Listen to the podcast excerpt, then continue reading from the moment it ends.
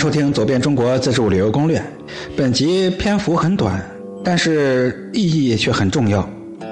我们说说世界第一玉佛。为什么很短呢？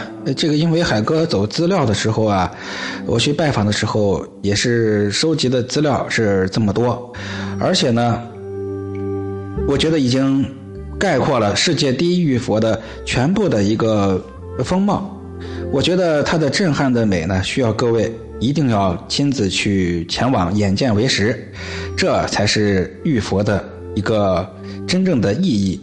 才能让你真正的领略到啊！我这个节目只是一个指引。世界第一玉佛在哪呢？就在辽宁省鞍山市东山风景区的玉佛院内。关于这东山啊，我曾经在前面的标题里面跟各位就聊过，或者说是在各位可能留意过，在攻略区攻略板块里面跟各位聊过。东山风景区藏有当今世界上最大的玉佛。玉佛正面是高五米二的释迦牟尼佛，背面是渡海观音。这是用世界上最大的单独的一整块玉石雕刻而成的。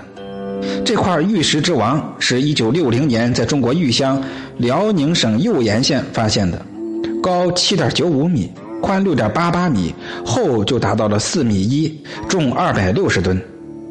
整块玉石集赤橙黄绿青蓝紫为一体，是色彩斑斓、润泽明丽，属于特等的玉料，堪称是稀世的珍宝。